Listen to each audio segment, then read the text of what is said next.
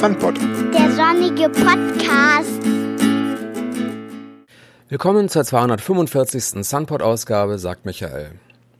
Schon 1960 haben Eltern kognitiv eingeschränkter Menschen die Lebenshilfe Düsseldorf e.V. gegründet, eine Selbsthilfegruppe betroffener Familien, die mittlerweile ein umfangreiches Programm entwickelt hat, das uns Christina Dill in den kommenden 28 Minuten vorstellt. Ich habe die Leiterin der Öffentlichkeitsarbeit des Vereins vor ein paar Wochen anlässlich einer Vernissage in der Kunstsammlung Nordrhein-Westfalen K20 kennengelernt, die dort im Rahmen des experimentellen Projekts wegen Umbau geöffnet, in Zusammenarbeit zwischen Kunstsammlung und der Lebenshilfe gestaltet wurde. Diese Öffnung in die Gesellschaft ist typisch für die Arbeit der Lebenshilfe und wer die Möglichkeit hat, Angebote zur Zusammenarbeit zu unterbreiten, ist herzlich eingeladen. Genau. Mein Name ist Christina Dill. Ich bin tätig bei der Lebenshilfe der Ortsvereinigung Düsseldorf. Ähm, das schon sehr lange. Ähm, wenn ich recht überlege, sind es äh, fast 30 Jahre, die ich hier tätig bin. Ähm, habe in unterschiedlichen Bereichen gearbeitet. Am Anfang in der, ja, in der reinen Betreuung. Wir bieten hier Freizeitangebote an und habe dort als äh, Begleiterin angefangen und äh, dann ähm, gab es damals eben auch schon Urlaubsreisen in kleiner Form und äh, mit einer ehemaligen Kollegin habe ich dann diese Abteilung sozusagen übernommen und wir haben hier in ähm, größerem Stile begleitete Urlaubsreisen für Menschen mit einer geistigen Behinderung angeboten und darüber hinaus mache ich weiterhin eben diese Freizeitangebote, aber auch ähm, Einzelfallhilfe in Familien oder ähm, auch bei Menschen, die alleine leben. Und bin seit einigen Jahren auch für die Öffentlichkeitsarbeit der Lebenshilfe zuständig und bin auch in verschiedenen städtischen Gremien als Vertreterin hier der Lebenshilfe. Und äh, das sind eben meine Aufgaben hier. Ich war gerade verblüfft zu hören, dass es schon 30 Jahre so geht. Ich wusste nicht, dass die Einrichtung schon so lange existiert. Wie lange gibt es denn die Lebenshilfe schon? Die Lebenshilfe Düsseldorf ähm, ist gegründet worden 1960. Aus welcher Notwendigkeit heraus? Ja, aus ähm, der sozusagen äh, Betroffenheit ähm, von Angehörigen, von Familien, die ein behindertes Kind hatten. Und äh, es gab im Grunde keine wirkliche Struktur.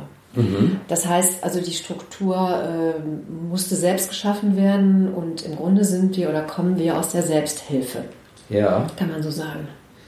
Das heißt also, die, die äh, Gründergeneration oder die, die sich dann hier aktiv beteiligen, sind selber familiär betroffen, haben ein behindertes Kind in der Familie und haben sich erstmal zusammengetan. So war das damals, ganz genau. Ja. Es gab ähm, ja, im Grunde gab es ganz wenig äh, ähm, davon ausgehend, dass es selbst kein, also Förderschulen zum Beispiel in dieser Form, wie wir sie heute kennen, das war noch ganz in den Anfängen. Und wir hier in Düsseldorf zum Beispiel ähm, haben damals die erste Wohnstätte für Menschen mit einer geistigen Behinderung gegründet. Das ist ein Unikum, kann man sagen, nach wie vor. Die ist am Offenbacher Weg im Gurkenland hier. Mhm. Ähm, und äh, damals war das ja noch so da ging das halt äh, geschlechtergetrennt und es ist nach wie vor eine, eine Wohnstätte für Männer. Mhm. Das ist heute natürlich dem Zeitgeist nicht mehr entsprechend. Das wird sich auch verändern, aber es ist eben so passiert damals. Ah, okay.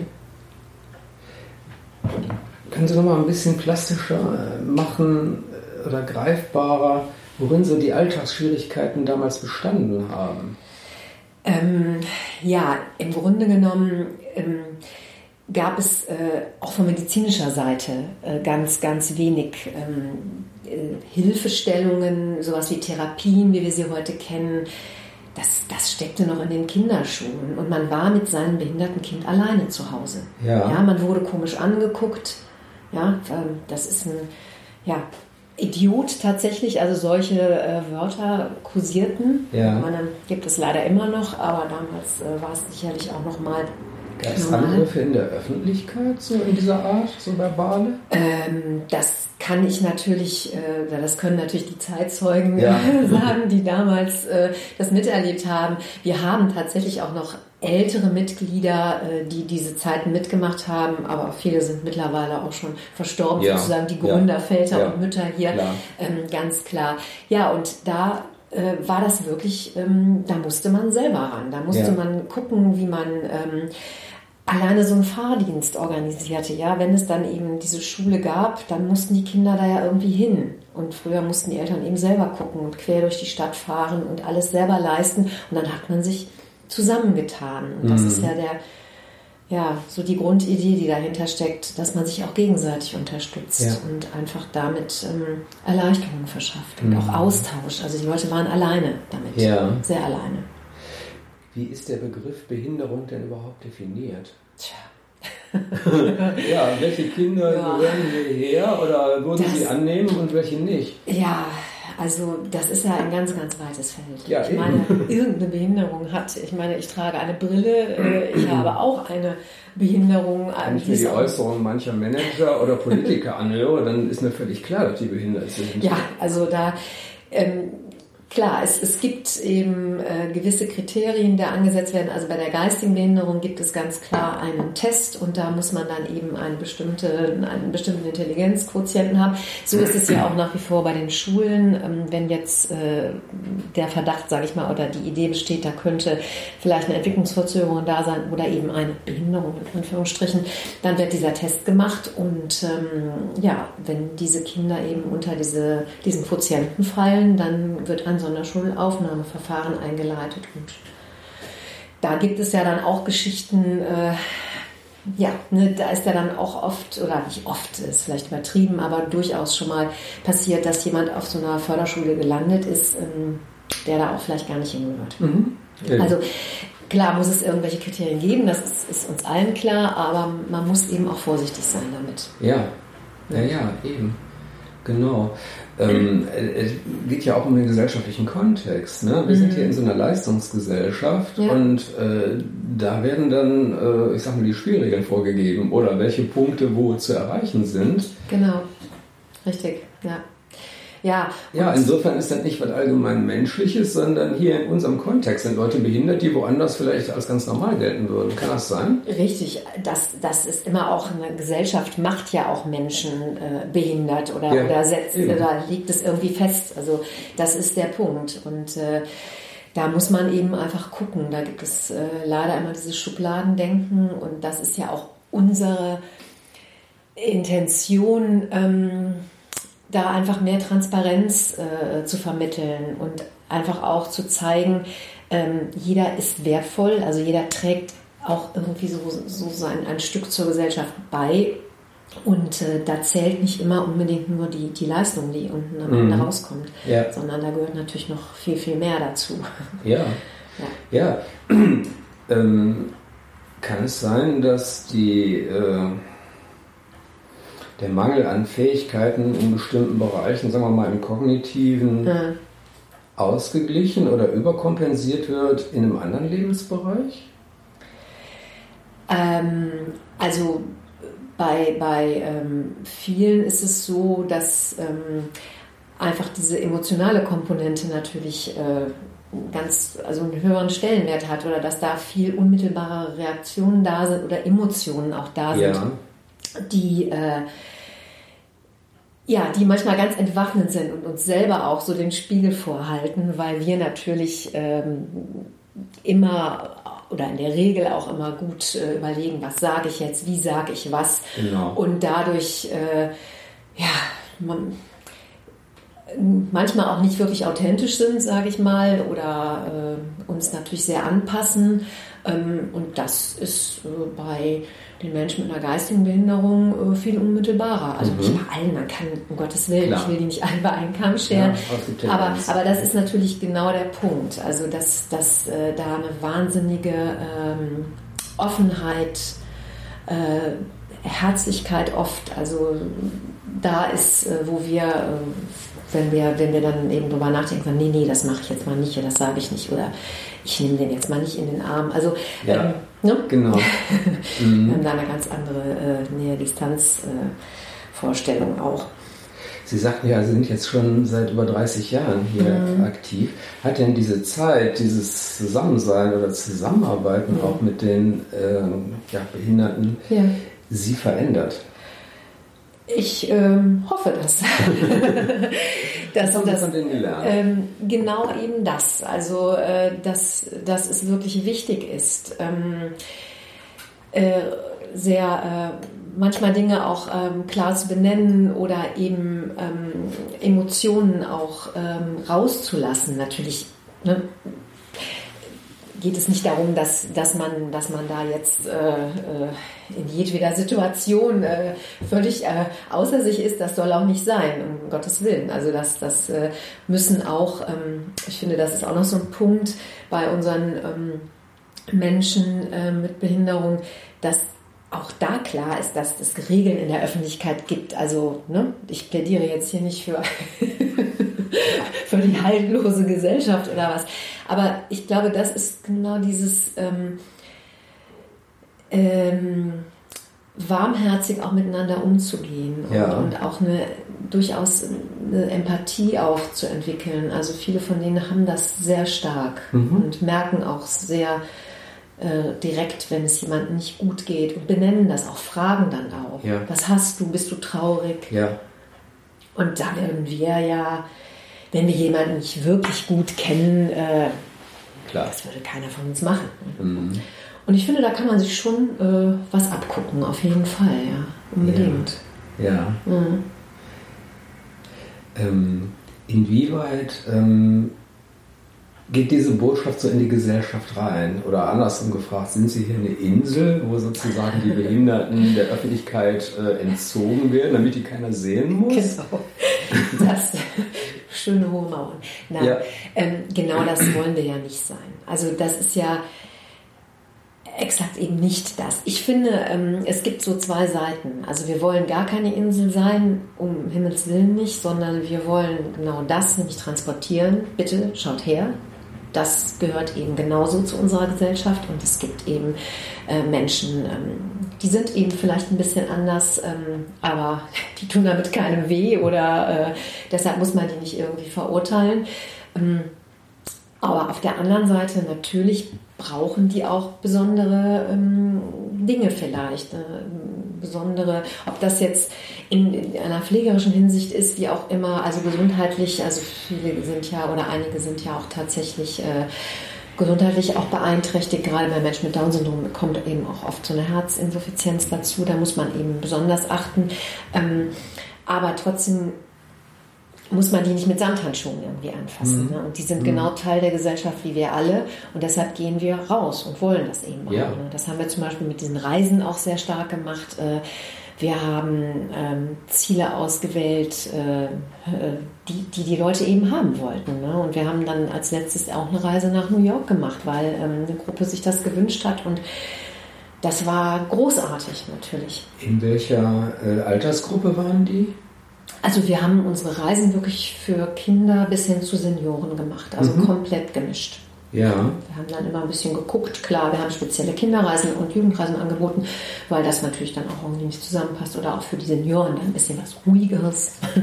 ist ja klar. Aber ansonsten haben wir das äh, wirklich querbeet, was mhm. die Altersstufe wir haben uns ja auch in der Öffentlichkeit kennengelernt. Genau. Es gab ja eine Veranstaltung in der Kunstsammlung Nordrhein-Westfalen. Ja. Die haben da ein spezielles Projekt gemacht. Können Sie dazu noch mal ein bisschen was sagen?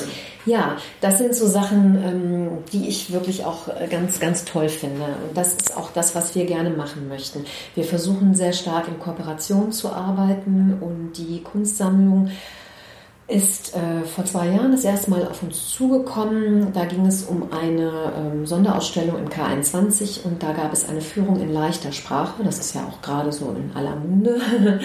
ähm, und wir sind angefragt worden, ob wir Interesse hätten, mit, einiger, mit einigen von unseren Leuten, mit einer kleinen Gruppe zu kommen, um sozusagen diese Führung einmal zu testen. Ob das wirklich leicht genug ist, ob da eben ne, klar ist, um was es geht und sind da sehr, sehr nett ähm, von, von dem Team der Kunstsammlung auch, finde ich, ähm, aufgenommen worden.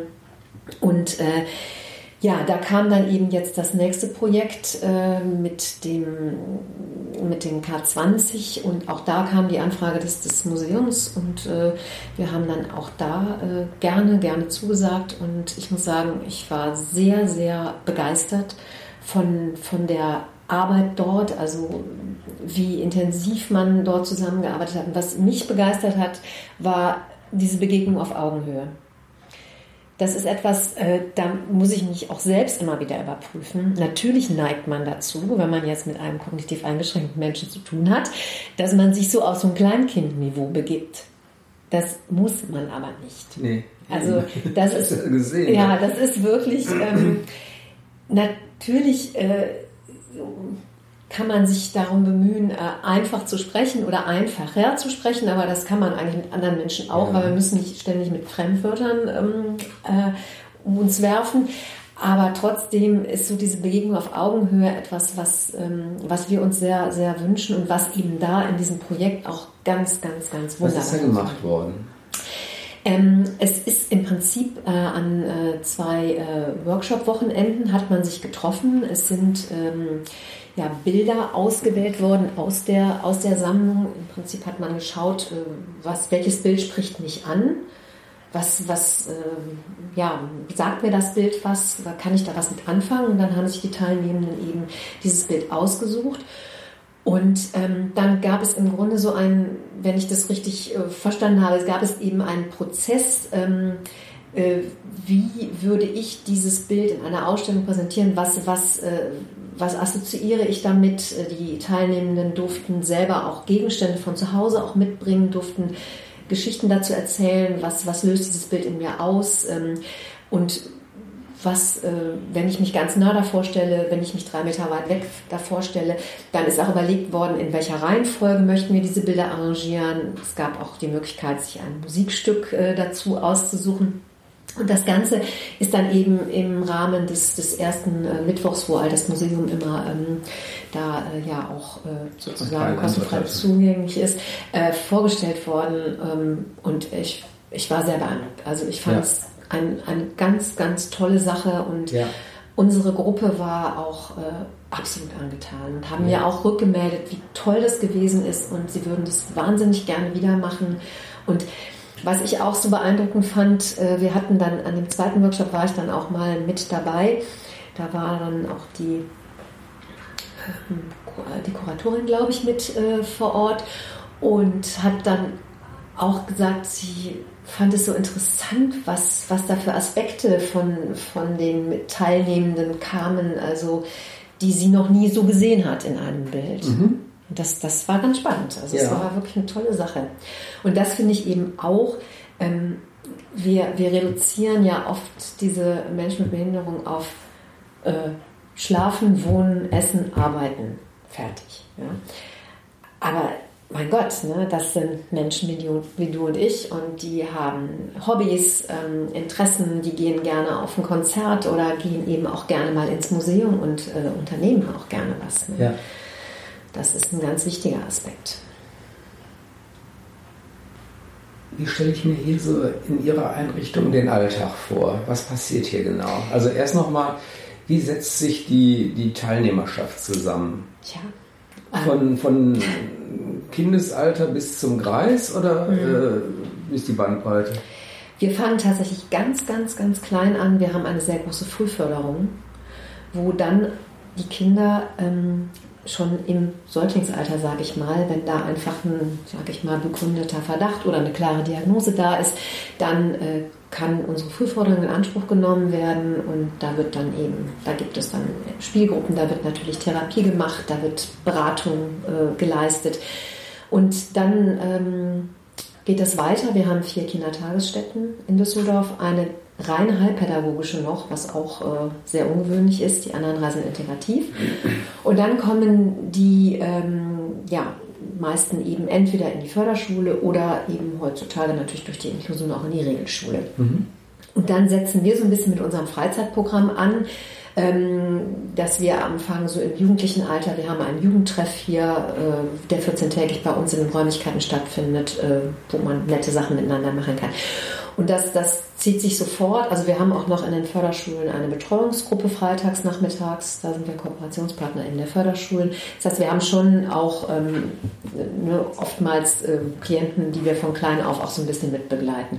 Und im Erwachsenenalter ist dann die Thematik natürlich ausziehen aus der Familie äh, raus. Das ist bei vielen nicht gegeben. Also viele bleiben auch lange, lange, lange zu Hause im familiären Kontext. Mhm. Wir haben hier in Düsseldorf sechs Wohneinrichtungen und ein sehr großes betreutes Wohnen. Das heißt also, dass Menschen, die etwas selbstständiger sind, fitter sind, dort eine eigene Wohnung haben können oder in einer Wohngemeinschaft leben und nur stundenweise Assistenzleistungen bekommen. Unsere Älteren Menschen ähm, können unsere Tagesassistenz besuchen. Wir haben in einer Wohnstätte eine Tagesassistenz. Das heißt also, die Leute, die berentet sind, ähm, können da dann eine Tagesstruktur irgendwie bekommen. Das ist begrenzt, also wir haben natürlich keine 100 Plätze oder sowas, aber die Möglichkeit gibt es. Und ähm, wenn es dann soweit ist, dass dann auch wirklich Pflegebedürftigkeit äh, unter Umständen Thema ist, da ist es leider immer noch so, dass die Menschen dann ähm, in ein Seniorenheim wechseln müssen, weil mhm. die einfach da eben nicht die Möglichkeit haben, tatsächlich jemanden so zu pflegen, ähm, wenn es dann über einen ambulanten Pflegedienst hinausgeht. Mhm. So ist das. Ja. Sie sagten gerade, dass viele äh, Behinderte länger in ihren Familien bleiben als mhm. andere. Ja. Ähm, da kommt mir so die Idee, dass die auch ähm, unterfordert werden, sag ich mal, oder so äh, klein gehalten werden gewissermaßen. Ist das so? Das ist auch ein Thema, ähm, das ist, aber es ist ein wirklich schwieriges Thema. Ähm, natürlich äh, ist es so bei einem Menschen mit einer, mit einer kognitiven Einschränkung, ähm, gewisse, also manche Leute schaffen eine große Selbstständigkeit, die können selber öffentliche Verkehrsmittel benutzen, die sind auch in der Lage, mit Geld umzugehen. Ähm, aber es gibt eben auch ganz viele, die das einfach nicht können. Die sind mhm. orientierungslos, ähm, können es nicht.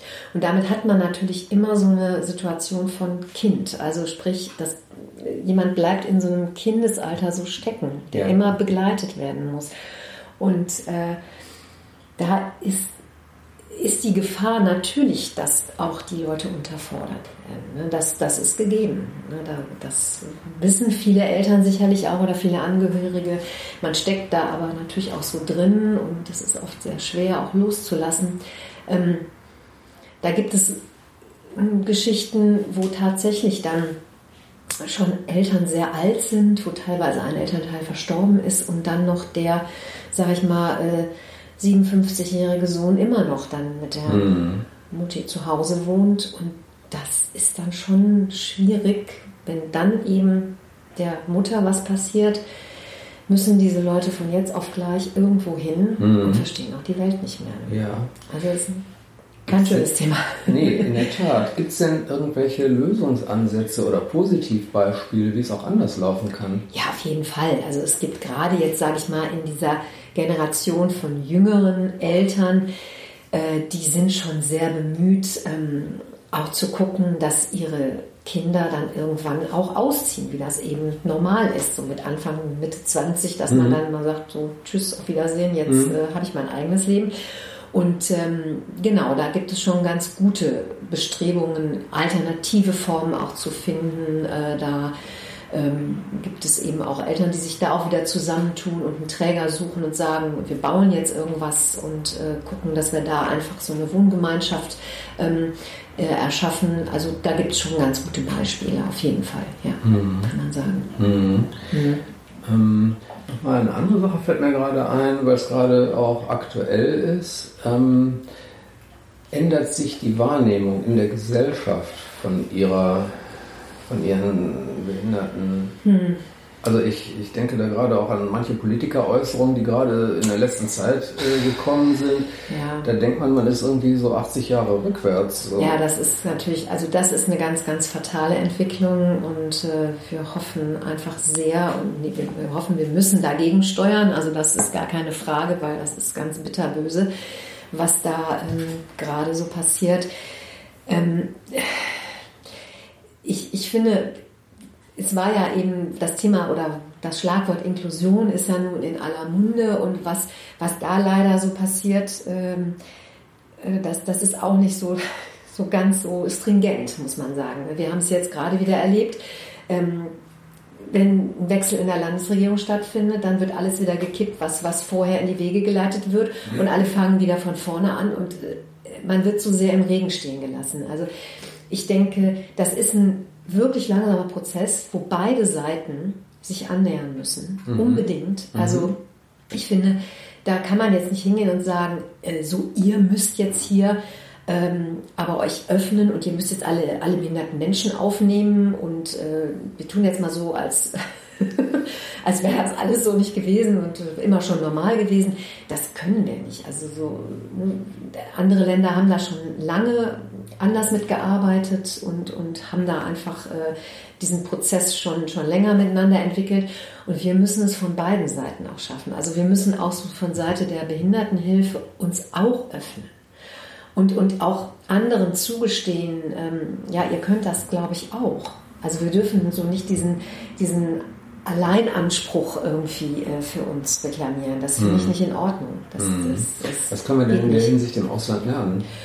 Nun ja, also Skandinavien ist ja immer wieder sehr schön. Äh, ich weiß schon vor, ach Gott, im Studium war ich an einer dänischen Schule, haben wir dann ähm, eine Exkursion hingemacht. gemacht da war das ist einfach normal, dass ähm, es ein Schulgebäude gibt, wo selbstverständlich auch Kinder mit Behinderung zur Schule gehen. Das heißt nicht, dass die alle immer alles zusammen machen, ja, äh, aber die haben auch ihre, ihre Extraklassen gehabt, teilweise für bestimmte äh, Unterrichtseinheiten, aber es gab einen Schulhof da waren die alle zusammen. Und das ist völlig normal da. Ja. Italien genauso. Die machen es auch schon ganz lange so. Da wird immer schon ähm, gemeinsam unterrichtet. Und ähm, tja, hier wird dann da irgendwie ein, ein riesen ähm, Drama aus der ganzen Nummer gemacht. Ich meine, klar, das kostet halt auch Geld. Mhm. Natürlich. das äh, Lieblingsthema. Aber äh, wir können nichts übers Knie brechen. Das mhm. ist auch falsch. Ganz falsch. Mhm. Ja? Klar. Apropos Geld, ähm, ja? wer ist der Träger? Der Träger ist die Lebenshilfe. Also die Lebenshilfe ist sozusagen eigenständig. Also wir haben eben diese Bundesvereinigung, ähm, dann gibt es diese Ortsvereinigungen und Landesverbände und äh, wir sind ein Verein, wir leben von Mitgliedschaften und ähm, natürlich von Spenden, aber klar, äh, bei einer Kita ist es äh, die Stadt, ähm, die da natürlich äh, auch interessiert ist, dass Kitas äh, hier in Düsseldorf existieren und noch mehr gebaut werden. Ähm, bei den Wohnstätten der Landschaftsverband Rheinland, ähm, das ist dann der Kostenträger. Also das sind immer so Geschichten, die man, die man aushandelt und mhm. ja, wo man dann eben gucken muss, wie man da finanziell klarkommt. Gut. Und wie geht es jetzt weiter? Was wünschen Sie sich jetzt so für die nächsten ein, zwei, drei Jahre? Tja, war eine schöne Frage. Also wir wünschen uns natürlich, äh, dass, ähm, dass einfach äh, diese, diese Offenheit, wie gesagt, der Gesellschaft, äh, dass es einfach mehr wird, dass die Akzeptanz mehr wird, ähm, dass ähm, dass es mehr Selbstverständlichkeit auch bekommt, einfach auch ein Straßenbild, wo eben unterschiedlichste Menschen eben da sind, dieses bunte, dieses jeder Mensch ist eben anders. Ähm, und ähm, dass nicht nur irgendwie hier in, in, im Bereich ähm, Wohnen oder Freizeit, sondern auch zum Beispiel Arbeiten, dass auch Arbeitgeber sich mehr öffnen und auch Dinge mal ausprobieren das ist auch noch ein ganz großes Thema. Ich meine, wir sind nicht mehr Träger der Werkstatt für angepasste Arbeit. Wir waren es lange, aber wir sind natürlich in engem, mhm. äh, engem Kontakt und, und haben guten Kontakt hier zur Werkstatt, weil natürlich unsere Leute da hingehen. Also, dass da einfach ähm, die Leute mehr Mut haben. Das können wir uns ganz allgemein wünschen. Ja, unbedingt. In jedweder Hinsicht. Immer. Herzlichen Dank. Sehr gerne.